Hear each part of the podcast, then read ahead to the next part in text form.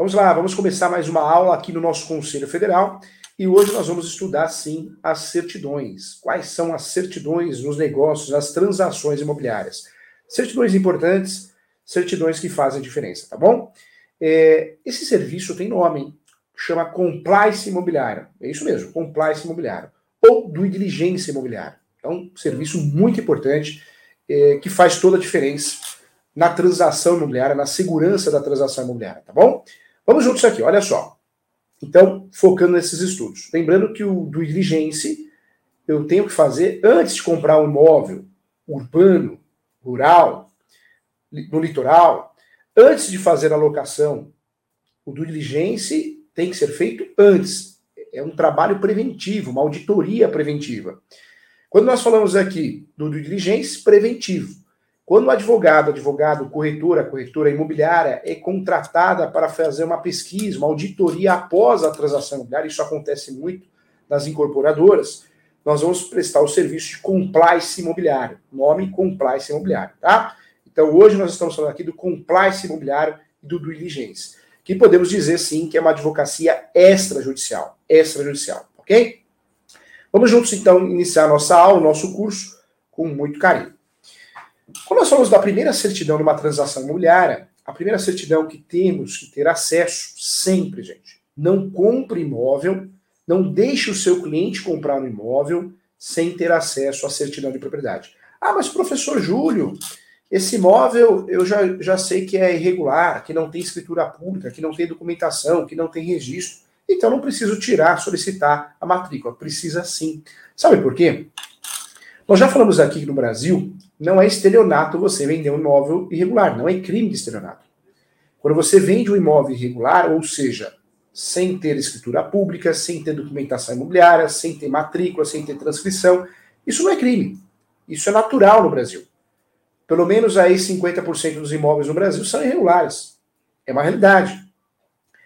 Quando nós falamos da escritura pública, é, muitas vezes o brasileiro acha que a escritura pública faz a vez do registro.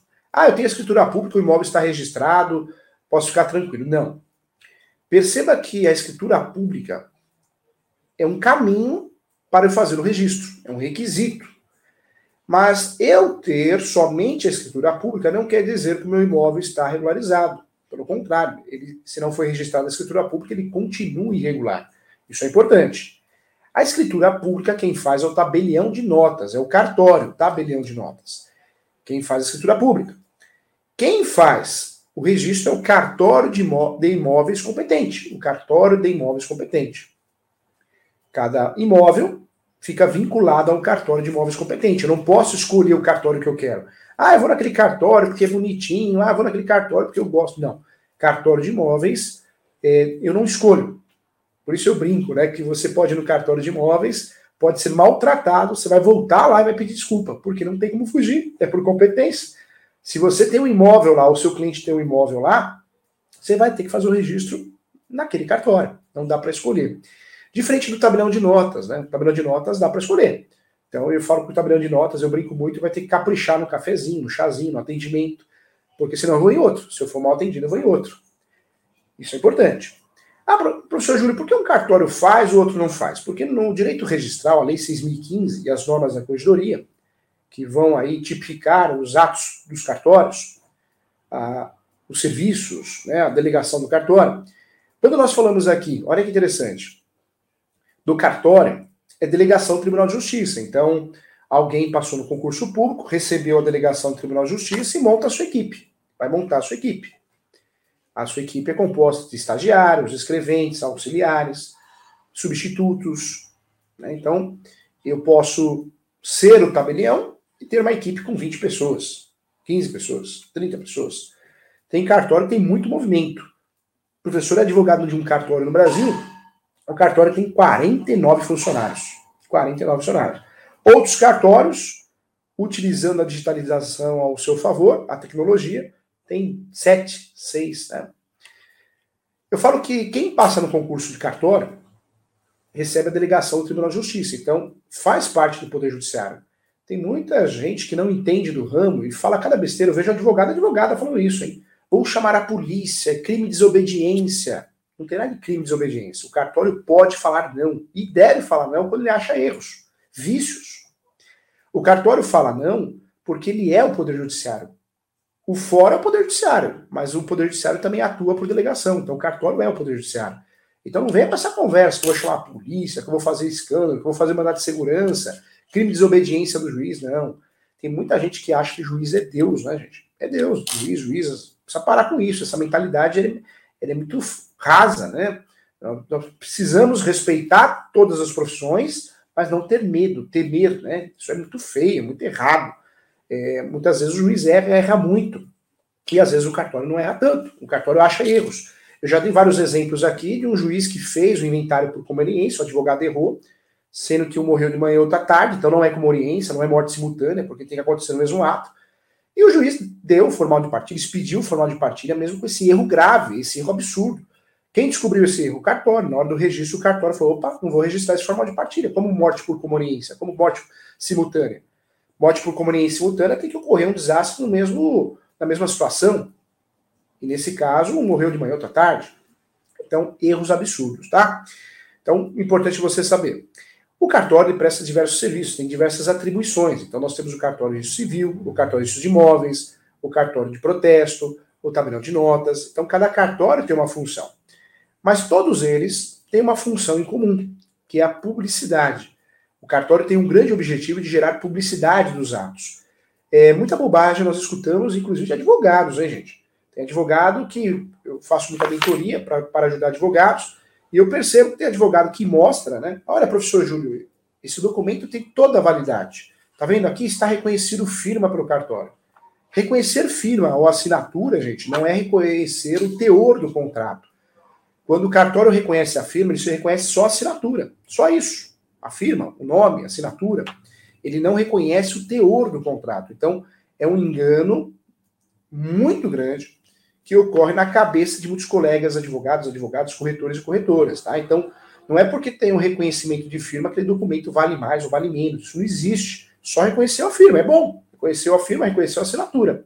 Demonstra que não é um documento falso. Mas o teor, não existe reconhecimento do teor quando eu reconheço somente a assinatura. Então, um erro grave, tá bom? É, nós podemos vender um imóvel através de contrato de gaveta, sim, Existem vários contratos de gaveta, mas o mais conhecido, o mais utilizado para a compra e venda de imóvel regular é a cessão de direitos possessórios e afins, tá? Cessão de direitos possessórios e afins.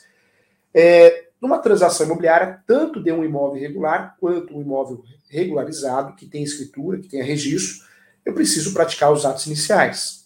A diferença é que, se eu estou comprando a posse, eu estou ciente do risco de perder o dinheiro, de perder o negócio, porque eu estou fazendo um negócio que não gera publicidade. Então, essa é a diferença. Conhecer o risco, saber que o risco é muito maior.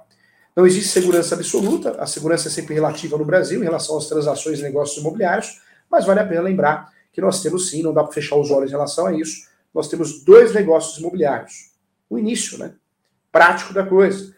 A transação imobiliária regularizada, que é feita com recolhimento de TBI, lavrar a escritura pública, artigo 108 do Código Civil, escritura pública quem vai lavrar o tabelião de notas, depois eu registrar no cartório de imóveis. Vou gastar pelo menos algo em torno de 5% do valor do imóvel. Do outro lado, eu tenho as transações irregulares de imóveis sem escritura pública, sem registro, e aí o contrato adequado, correto, cessão de direitos possessórios. Ah, professor, isso muda muita coisa? Muda tudo, gente. Muda tudo, não só efeitos contratuais, mas também das ações possessórias, petitórias. Eu só posso usar ação petitória quando eu tenho registro, meu cliente tem o registro da propriedade.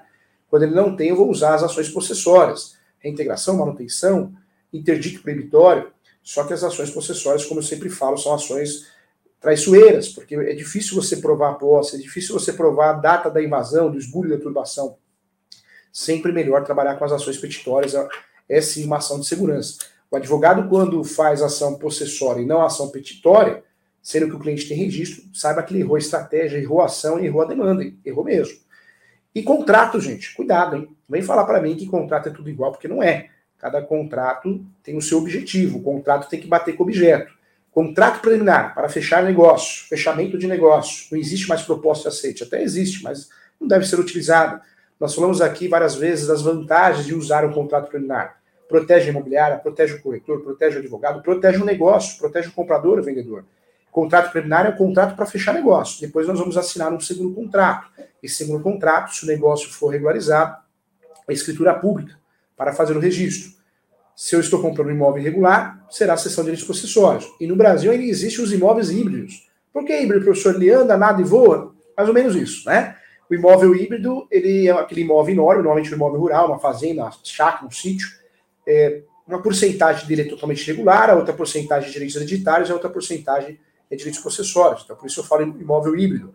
E esse imóvel eu vou regularizar por partes. O que está registrado, eu regularizo o nome do meu cliente, o que não está, vou correr atrás de uma regularização. Talvez a REURB, uma regularização fundiária, talvez aí um uso capião, né? então vai depender da situação real e concreta, tá? Olha que interessante. Quando nós falamos do contrato, então, nós temos o contrato preliminar para fechar negócio, compra e venda, pagamento à vista. Segundo o artigo 108 do Código Civil, toda transação deve ser feita por escritura pública, acima de 30 salários mínimos. Existe aí no contrato compromisso, que eu estou comprando imóvel e existe uma negociação onde eu vou pagar parcelado, talvez. Existe a promessa, estou comprando imóvel na planta. Esse imóvel na planta, é, eu estou comprando uma expectativa de direito, uma obrigação de fazer. Existe ainda a sessão de direitos possessórios, estou comprando imóvel regular, a sessão de direitos hereditários, estou comprando direitos hereditários. Interessante que eu compre de todos, com anuência de todos. Então, nós temos essas diferenças contratuais, tá? É, claro, usamos os contratos de direito civil, muitas vezes. Esse contrato de direito civil é, nos ajuda, os contratos em espécies, vários contratos, como contrato de fiança, comodato. Mas o direito imobiliário, por ser um segmento do direito civil, um segmento diferente, porque ele possui conceitos e princípios próprios, inclusive contratos tipos de direito imobiliário. Esses seis contratos são contratos tipos de direito imobiliário. E aí eu juntaria esses contratos aí no contrato de alienação fiduciária, contrato de locação, contrato de comodato, que são contratos próprios do direito imobiliário, contrato de fiança também, tá? Então, antes de qualquer transação imobiliária, eu pratico diligência, após o compliance imobiliário. E aonde eu quero chegar com você? Nas certidões. Então, proteger a transação imobiliária não só de compra e venda, mas também de locação, de imóvel rural, imóvel urbano, eu preciso sim, é, além de bons contratos, instrumentos particulares e, quando possível, instrumentos públicos, eu preciso trabalhar com certidões. E vamos lá, vamos trabalhar, vamos fazer esse estudo hoje aqui. Professor, certidão de propriedade, cartório de imóveis competente. Só no site do cartório? Não, eu consigo vários sites, Arisp, é, é, consigo também cartório 24 horas, vários sites. Cada dia surge um, isso é muito dinâmico. Mas tem vários sites que prestam esse serviço. Cobra a taxa, a taxa de serviço, e cobra mais o valor da certidão. Entrega no seu escritório, na sua casa, onde você quiser. Então não existe mais aquela desculpa, ah, precisa ter o cartório. Você pode ir até o cartório e solicitar. Mas hoje você consegue com facilidade por telefone, o próprio site do cartório e vários sites, sites espaços, associações, tá? Você paga a taxa de serviço e consegue isso a entrega via correio. A certidão de propriedade ela pode ser chamada de matrícula após 76 e transcrição antes de 76. É, lembrando a você que a transcrição ela é muito precária, não tem informações, é, informações, um aprofundamento de informações. Então, muitos cartórios abrem a matrícula e fazem uma verbação é, para complementar com informações, uma vez que a transcrição é precária. Mas o que, que é importante você saber? Tanto a transcrição como a matrícula é, nós estamos falando sim do RG do imóvel. Assim como foi no passado o SIC e hoje é o CPF. É, já vi muito advogado falar, professor Júlio, eu não vou entrar com ação reivindicatória porque meu cliente tem transcrição. Então, você viajou na maionese, você, doutor e doutora. Por quê? Porque a transcrição faz prova de propriedade, sim. E não precisa gastar dinheiro, abrir uma matrícula para poder fazer uma ação reivindicatória, uma ação petitória. Você usando a transcrição, faz prova de propriedade também, tá bom? Antes de 76, transcrição. Após 76, matrícula. No cartório de imóveis, eu posso solicitar essa certidão, a certidão de propriedade, mas eu posso solicitar a certidão vintenária. A certidão vintenária é uma certidão que eu vou aprofundar os fatores históricos da matrícula. É uma certidão muito interessante, porque eu vou atingir 20 anos para trás de pesquisa registral. Então, importante também. Outra certidão que você não pode esquecer que tem no cartório é a certidão é, de ônus. É uma certidão que eu faço a pesquisa para ver se aquele imóvel tem ônus, tem algum bloqueio judicial, uma penhora, uma indisponibilidade. O cartório nessa certidão afirma que não. Outra certidão muito utilizada também de quesitos. Então eu faço uma pergunta para o cartório. Se tem planta no cartório, se tem numeral descritivo, é uma certidão chamada de quesitos, tá? Então é importante também. É, além dessa certidão de quesitos, eu consigo fazer pesquisas. O cartório de imóveis ele arquiva convenção de condomínio, regimento interno, planta melhor descritivo, é, ele arquiva também compromisso compra e venda, contratos. O cartório, a função do cartório de imóveis é, é tomar conta das matrículas, né? Mas também arquivar documentos. Tá? Então é importante isso também. Existem muitos documentos arquivados, microfilmagem que você consegue ter acesso, tá? Indo para outro cartório agora, o tabelão de notas. O tabelão de notas ele tem a função de reconhecer firma, ele tem a função de lavar, lavrar atas notariais, que hoje o Código de Processo Civil reconhece como prova. É, o cartório também tem a função, tabelão de notas, de fazer procuração, escritura pública de inventário, de divórcio, de uso capião, escritura pública de qualquer gênero, de compra e venda, compromisso, promessa. É, então, eu falo que o cartório ele é uma garantia, né, gente? O cartório tabelão de notas é uma garantia.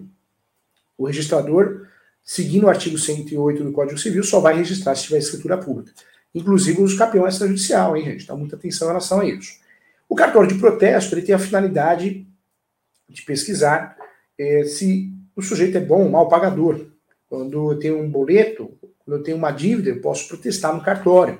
E isso gera publicidade. Então, numa, em uma transação imobiliária, é importante sim eu solicitar a certidão de protesto da localidade do imóvel onde você está comprando e alugando, e também da localidade onde reside o comprador, o vendedor, o locatário, o, o locador. É claro que nós vamos advogar sempre para quem está nos contratando, nós vamos solicitar as certidões da parte adversa. Quando nós somos contratados por uma incorporadora, por uma imobiliária, é, de forma neutra, nós vamos solicitar dos dois, o comprador e o vendedor, o inquilino e o locatário. Ou melhor, o inquilino e o locatário é difícil, né? O locador e o locatário. Então nós vamos solicitar dos dois. Quando o locatário nos contrata, nós vamos dar a parte adversa. O comprador nos contrata da parte adversa. Se for o vendedor, a parte adversa. Então depende muito da contratação. Se você foi contratado para prestar o serviço de forma neutra, vai solicitar dos dois. Né? Esse é o serviço que nós prestamos, é o chamado do diligência ou compliance imobiliário. Tá? Então é importante também estudar essas certidões.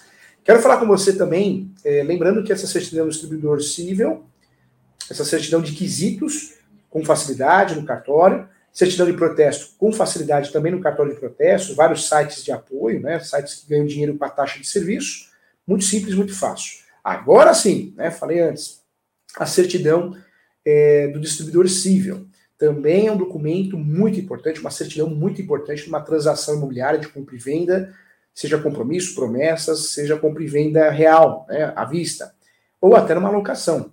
É, não deixe de fazer uma transação imobiliária é, não deixe de solicitar, em uma transação imobiliária, não deixe de solicitar a certidão do distribuidor civil, no nome do comprador, do vendedor, do locador, do locatário. Eu volto a falar, quando você advoga de forma neutra, ou quando você advoga na parte, para a parte, a parte adversa que você vai solicitar.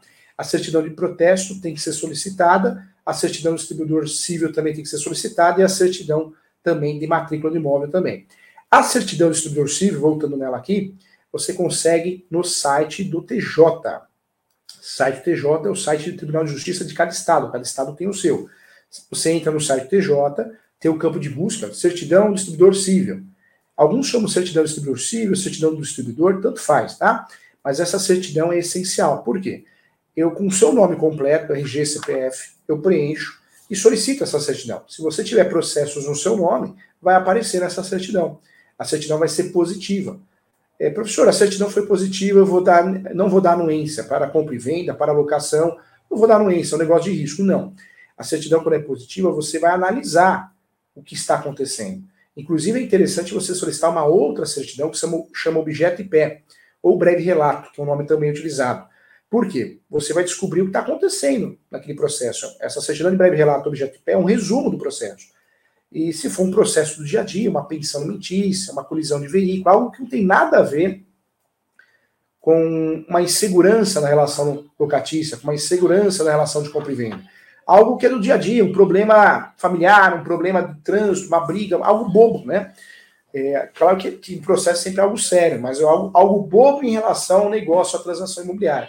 Aí que oriento você fazer? Você é advogado, advogada, você é corretor, corretora, você que tem imobiliária passe essa informação para a parte adversa, o locador, o vendedor, o comprador, e fala para ele, olha, isso aqui é uma ação de colisão de veículo, dois mil reais, três mil reais, é, não foi decidida, não tem, não tem decisão, ou tem decisão, mas é um problema da parte. não seria algo para abolir, né, para cancelar o negócio. A parte tendo ciência, você faz assinar uma declaração. Pede para, assinar uma declaração. Eu declaro para todos os fins de direito que tomei ciência do processo número tal, que corre na vara tal, estou de acordo é, em relação à locação, em relação à compra e venda. E isso é realmente para você formalizar que você passou essa informação e a parte concordou em manter o negócio, em continuar com a transação imobiliária, seja de compra e venda ou seja de locação. Tá? Então, ponto importante a ser considerado aí também, ok? Quero lembrar você que a certidão de distribuidor civil, então, você solicita no site do TJ, Tribunal de Justiça de cada estado. A certidão de distribuidor civil deve ser solicitada da esfera estadual, site do TJ, Tribunal de Justiça, e também da esfera federal, tá? Da esfera federal também é muito importante. E aí você entra no site da Justiça Federal, digitou no Google, site Justiça Federal, pronto, já aparece lá, fácil de solicitar também. Uma transação imobiliária, nós, nós não, não podemos de, deixar de solicitar também a certidão de distribuidor criminal, hein, gente? Eu acho muito importante isso. Distribuidor criminal, tanto da esfera estadual como da esfera federal. A certidão de distribuidor é, criminal, distribuidor ou distribuição, você solicita também com facilidade no site do TJ, Tribunal de Justiça do Estado. E a federal também, com facilidade também. Tá? Então, muito importante essas certidões no, no nome das partes, compradores, vendedores, locadores, locatários. Então, muito importante. Acabou, professor Júlio? Não, necessário também se faz necessário a certidão trabalhista. Tanto a certidão trabalhista de ações trabalhistas, como a de execução trabalhista. A, a, a Justiça do Trabalho é cheia de pegadinhas, né? Se você solicita uma certidão e esquece da outra, você não fez uma auditoria, due diligence, um compliance de forma completa. É, então, você precisa sim solicitar a certidão do distribuidor trabalhista, que é chamada de ações trabalhistas, e a certidão de execuções trabalhistas. Então, a Justiça do Trabalho tem pegadinha, são duas certidões, mais que 100, anota aí. São duas certidões, tá? Então, a certidão é chamada certidão do distribuidor trabalhista, chamada de ações trabalhistas também, e a certidão de cumprimento de sentença ou execução trabalhista. São duas. Essas certidões você solicita no seu trabalho. Digita no Google também, certidão do seu trabalho, Fórum Campinas, certidão do seu trabalho, Fórum São Paulo, certidão do seu trabalho, Rio de Janeiro. Tá? Por quê? Porque nós temos o TRT de cada região. O, a do trabalho é dividido em regiões. Tá? Então você tem que solicitar no site específico, ok? Não dá para errar. É, de antemão, além dessas questões de certidões, nós já conversamos aqui, é muito importante uma análise subjetiva, é, pergunta para o vizinho da frente, vizinho do fundo, vizinho do lado, se realmente quem está vendendo é o dono, se quem está comprando é o, é, é o, dono. É muito importante isso, tá? Fazer essa análise subjetiva.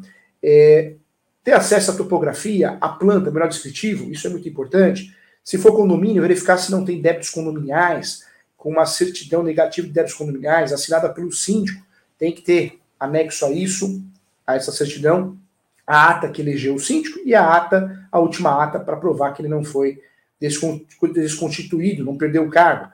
É importante também, gente, não esquecer, e, e vale a pena lembrar, é, isso também faz a diferença, tributos, hein? Nós sabemos que tem estados, cidades, tem taxa de lixo, taxa de iluminação, então verificar isso também. Tá? Isso eu verifico diretamente no site da certidão negativa da prefeitura, IPTU, ITR, da Justiça Federal, da, do INCRA, então, também verificar se o solo não é contaminado, se a área não é área de APP, área de preservação ambiental, se não é imóvel tombado, porque tem, é um patrimônio de valor cultural e artístico, tudo isso faz a diferença sim, tá bom? É, eu quero convidar todo mundo a participar das aulas, tá? Das aulas, das palestras, vai aparecer para você. Eu sou coordenador da pós, eu sempre divulgo www.portaleso.com.br. Essa pós é uma pós de direito imobiliário eu sou coordenador de 27 pós, mas essa pós eu sempre indico pelo preço, é 980 reais. Então é uma forma de ajudar as pessoas, muitos corretores, corretoras, é, síndicos, advogados, advogadas, que queiram fazer uma pós de alto nível, de muita qualidade, é, mas com um preço justo. Então tá aí pra, aparecendo para você, tá? Convidando você, www.portaleso.com.br, tem vários cursos gratuitos com certificado lá. É, outra dica que eu quero dar para você também, caso você queira uma mentoria, queira, queira falar com o professor, vai aparecer aqui também o telefone. O telefone é o WhatsApp, meu WhatsApp, 11 97, ou melhor, 97685 3891. 97685 3891. Esse é o WhatsApp do professor. O e-mail demora muito para responder, inclusive está bem atrasado as respostas no e-mail, tá, gente? Então, se for urgente, vai no WhatsApp, é, porque eu consigo responder com mais facilidade. O e-mail é julio.professor.direito.gmail.com. Siga o professor nas redes sociais, é, se inscreva aqui no canal do Cresce e o Instagram do professor é professor.julio.sanches. Eu sempre dou dicas, é, temas importantes, eu trato também no Instagram, tá bom? Quero agradecer a você pela aula, é, continue estudando, se inscreva aqui no canal, não deixe de se inscrever, é, continue estudando, evoluindo, isso é muito importante, faz toda a diferença na nossa carreira, tá? Tem muitos temas importantes, é, muitos temas que valem a pena você estudar, você assistir, você conhecer, principalmente nesse mês de novembro, temas escolhidos a dedo, professor que sempre pede, né, uma votação de temas e, e os corretores, corretoras, advogados, advogadas, o leigo sempre manda os temas que ele acha importante, foi selecionado com muito carinho. Vamos fazer uma revisão sobre a regularização de imóveis e diversos aspectos, assim como nós fizemos hoje, tá bom? Eu agradeço a você, acompanhe as minhas aulas então, e em breve eu vou voltar a sortear meus livros também, tá? A editora vai mandar a terceira edição, assim que chegar eu volto a sortear os livros. Muito obrigado, até a próxima, eu espero você.